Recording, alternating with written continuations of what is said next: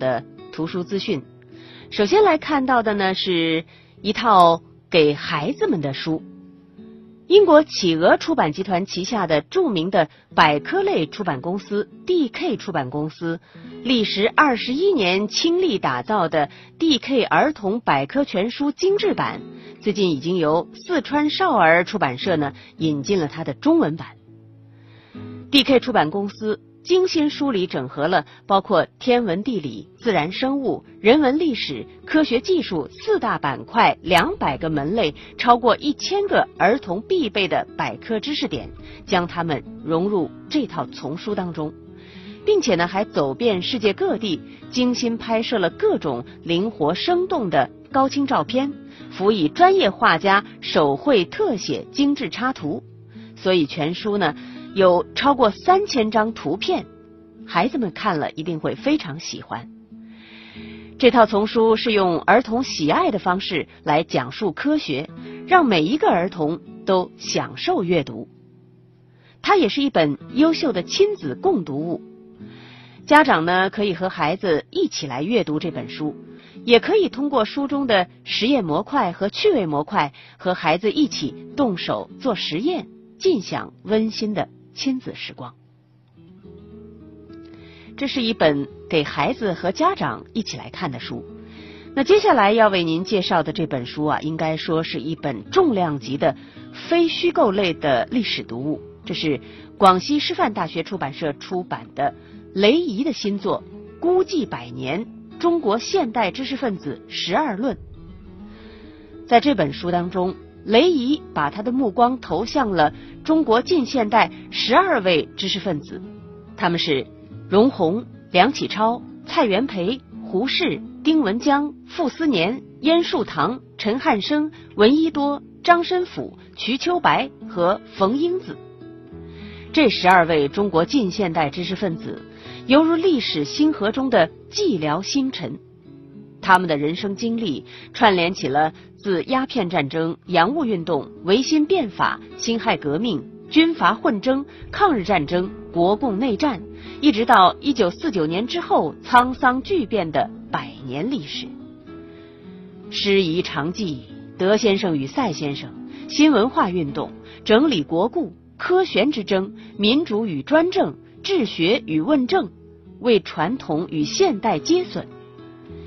明灭浮沉之间，他们所展现的是晚清民国以来一百多年中国知识分子的心灵史，是鸦片战争之后中国人救亡图存的抗争奋斗史，是苦苦寻觅个人安身立命的根基与家国前路的探索史。这是一本严肃的非虚构类的历史读物。而接下来呢，要给您介绍一本优秀的文学作品。上海译文出版社翻译出版了1987年诺贝尔文学奖得主约瑟夫·布罗茨基的《悲伤与理智》。这是一套文集，收入文集的二十一篇散文大致分为回忆录、旅行记、演说讲稿、公开信和悼念文章等几种题材。这些散文呢，形式多样，长短不一。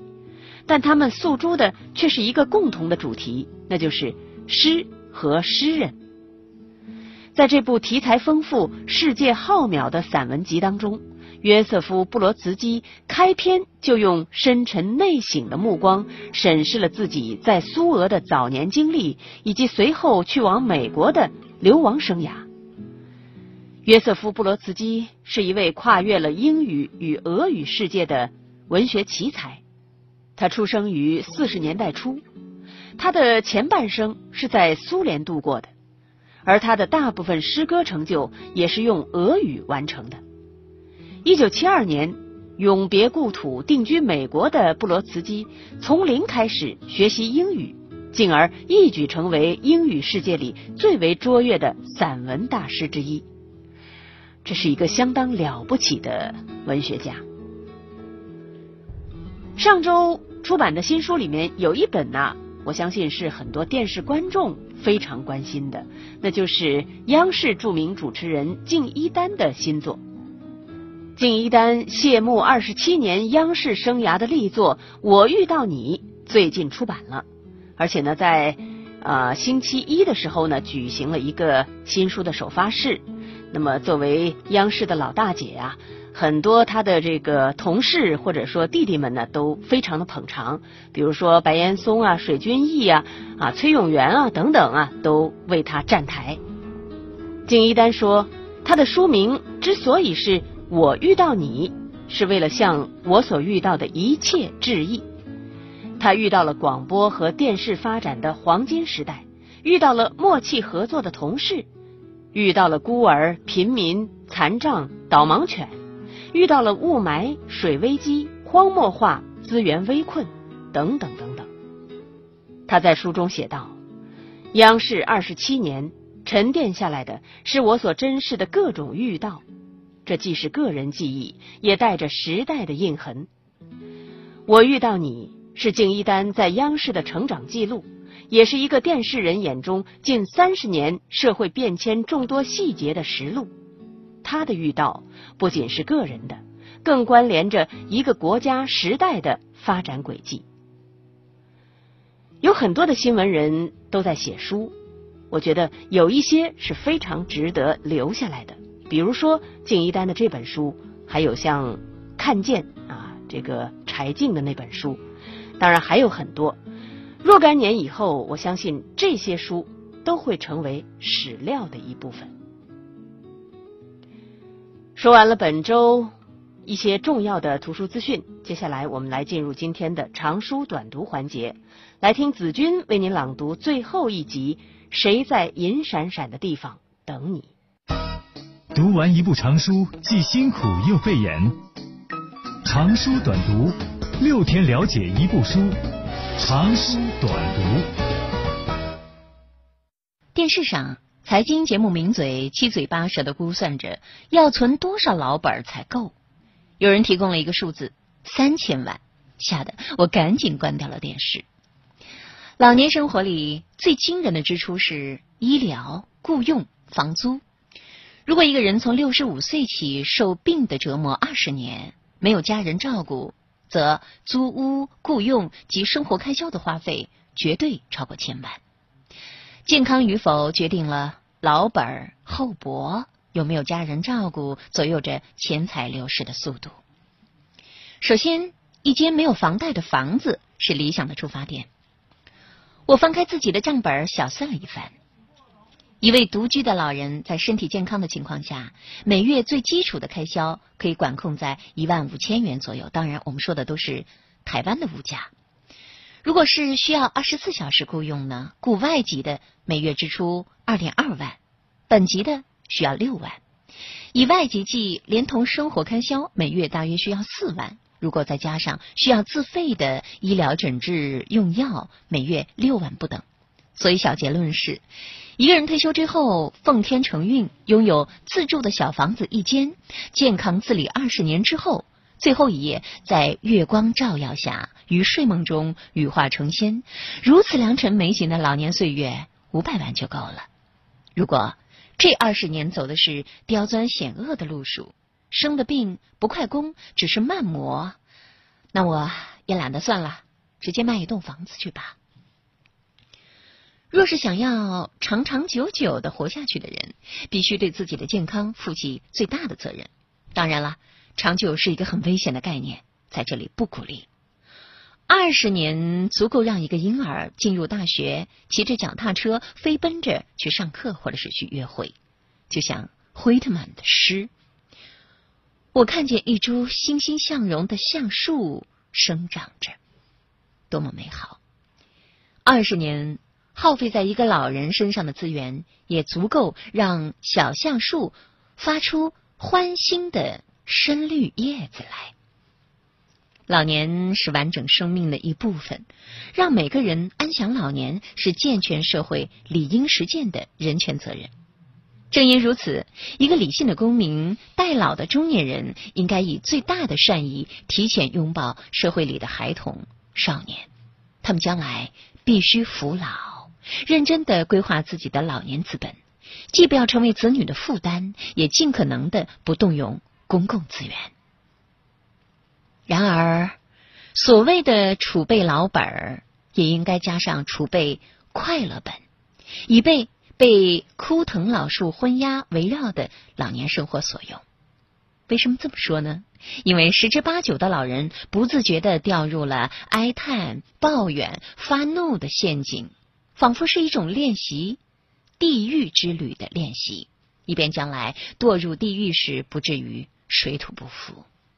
这快乐本像一条绳子，不管用什么质料揉搓的，绑在腰上，坠入陷阱时才能够拉着绳子自行的攀上来。老人也要。自立自强。都说啊，这世间之物，生不带来，死不带去。这八字的真言锁住了我们的一生。正因为死的时候带不走，所以物与活相呼应。占据物，就是占有了火。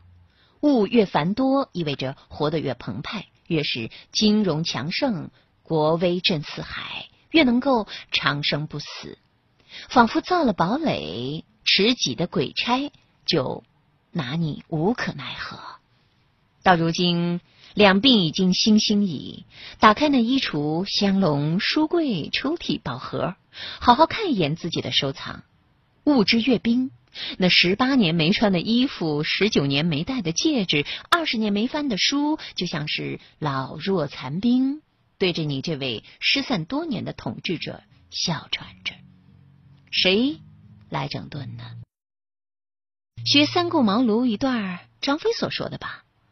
我只用一条麻绳赴将来。这家伙的眼里，茅庐内岂有大贤？与他看，三顾毛驴还差不多。麻绳用的正好，把书籍衣物用绳子一捆，交给垃圾车或旧衣箱。你真的卷袖干活了，无奈气血衰弱。手脚发软，一包重物才提几步，头也昏来，眼也花，休息的时间比干活的长。这时候，张飞又蹦出了脑海，曰：“等我去屋后放一把火，看他起不起。”大凡人老了，动不动的就记起张飞的话，此人必系暴躁之徒，有待修为。佛家云：“能舍才能得。”舍得把物送出去，才能得到清风朗月般的自在。替自己积累多年的物品找个新主，延续一份欢喜，乃老年必做的功课。物是死的，人是活的。是人的温情让物有了光泽和意义，这物便活了。人呐，都喜欢收礼物，不喜欢收遗物。你看。一字之差，就在于做主人的你肯不肯趁天光未暗的时候给物一个安排。试想啊，衣橱里有一件质量很好的桃红色羊毛衫，你把它送给了老邻居的女儿秀秀，你说这可是为了女儿订婚买的，只穿过一回，一直收着。现在啊，身材垮了，更不可能穿了。你皮肤白，穿在身上啊，很喜气。配这条项链更好看喽。秀秀欢欢喜喜的收下，这是礼物版。另一个版本呢，是你的女儿拿着这件衣服给秀秀说：“我妈走的很痛苦，最后身上长了好大的褥疮，这么大，血淋淋的，好恐怖啊！你看我整理他的衣橱，烦死了，满坑满谷的，丢回收箱嘛，挺可惜的。”都是钱买的呀，这件羊毛衫还是新的呢，你看，送给你穿吧。秀秀尴尬的收下，看到衣服就想起褥床，转身丢回回收箱。这是遗物版，衣物还好处理，书籍则难割舍。对视书如命的人来说，冤枉啊，大人，这叫杀头呀。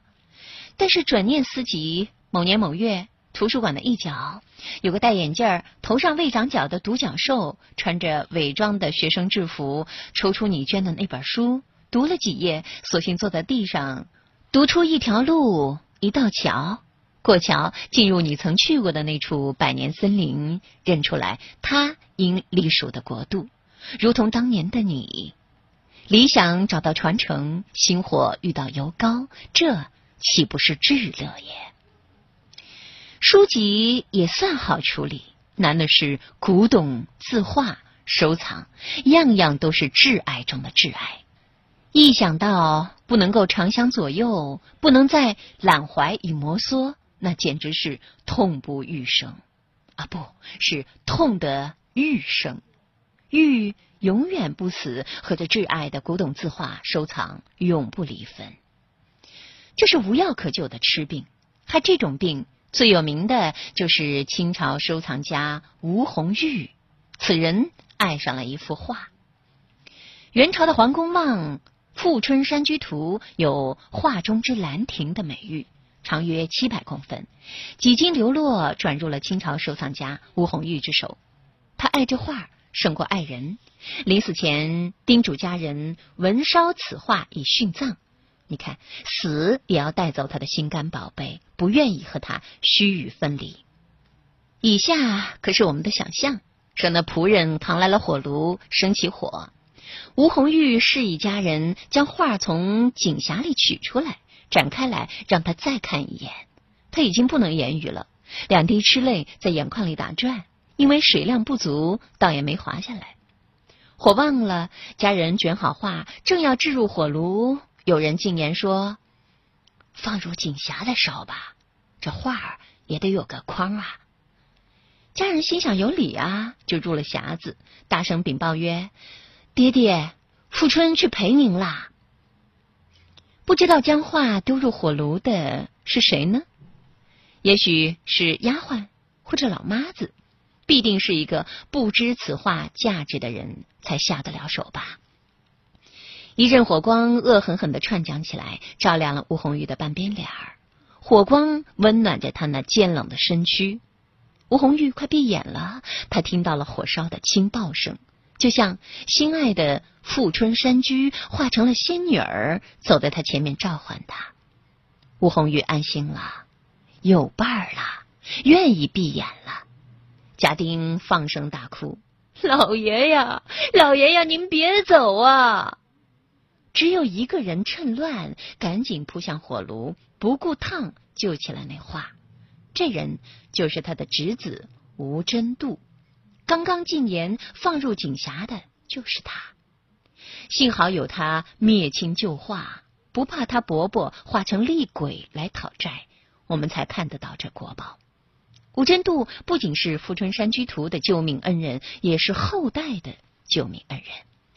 烧成了两半的画，卷首经过修补，成为了短幅的《圣山图》，其余的成为了长幅的无用诗卷。两卷各自流浪，前者藏于浙江博物馆，后者藏于台北故宫。在分隔了三百六十一年之后，二零一一年在台北故宫合展。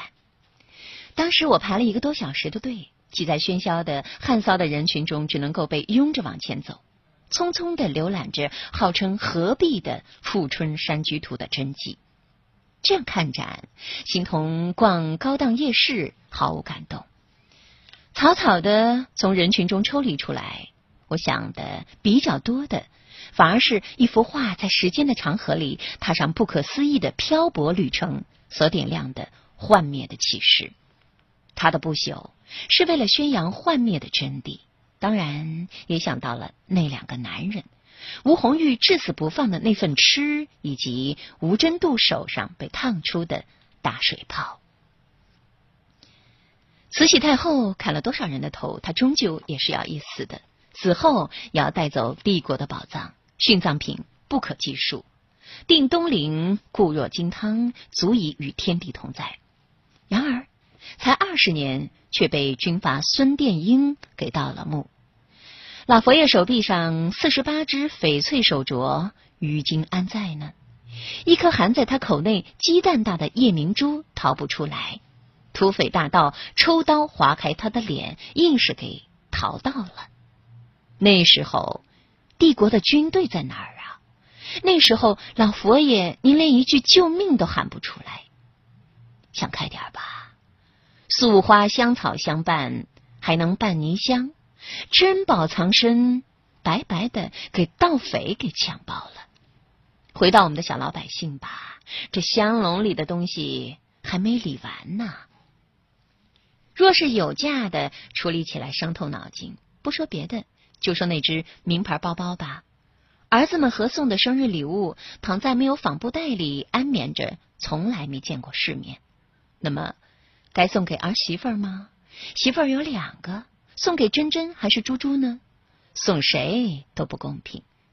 那送给女儿万宝龙好了，也不成。想必媳妇儿们会有这么一番话：哎，那个包包啊，偷偷给宝龙嘞。我就说嘛，没事，宝龙昨天回来干嘛呀？老太婆就是偏心，哎，人家说了，女儿贼一点都没错。珍珍给猪猪打电话，就是嘛，就是嘛，宝龙提的那个包能看吗？你还以为是山寨的呢？猪猪附和着，哎呀，我就气这一点啊！那有事儿光会叫我们，有好处第一个想到他女儿，我们也是人家的女儿，好不好呀？这个时候。他们两人的感情可密得很呢。你瞧，单一项细软就浪费了三百字的唇舌，两回合心思仍然意而未决。代理的还有两克拉的钻戒三只，钻表一只，红宝石首饰一套，祖母绿的玉镯一只，鸿运金币一套，五两黄金条块三条，掐丝玛瑙笔洗一对，黄绿彩英细碗一个。碧玉鳌鱼花叉一对，十二生肖纽玉印一组，白玉观音一尊。以上清单部分可以参考故宫收藏。这些价值不菲的收藏又该怎么分配呢？老太婆想了大半年，还没一撇呢。她烦了，耍脾气了。我不管，谁要谁去收拾，谁打赢了归谁。你们打架，我也管不着。反正啊，我眼睛一闭，什么都看不见了。老太婆可一点都没反省啊！要是真有一出如火如荼的争产戏码，那可全都是她发动的。谁叫她积那么多的吵架资本给子女呢？谁叫她活了大半辈子看不透人性里都有着贪婪自私的成分呢？她自己有，她生的子女怎可能没有呢？积财本应用来存德，不以智谋处理，反倒成了积仇。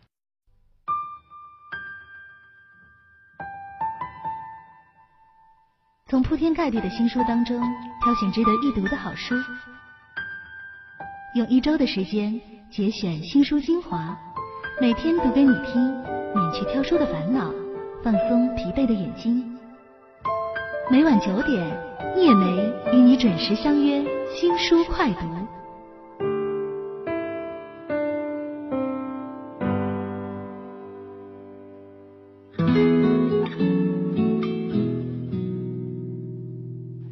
啊，真是一位非常睿智风趣的女作家。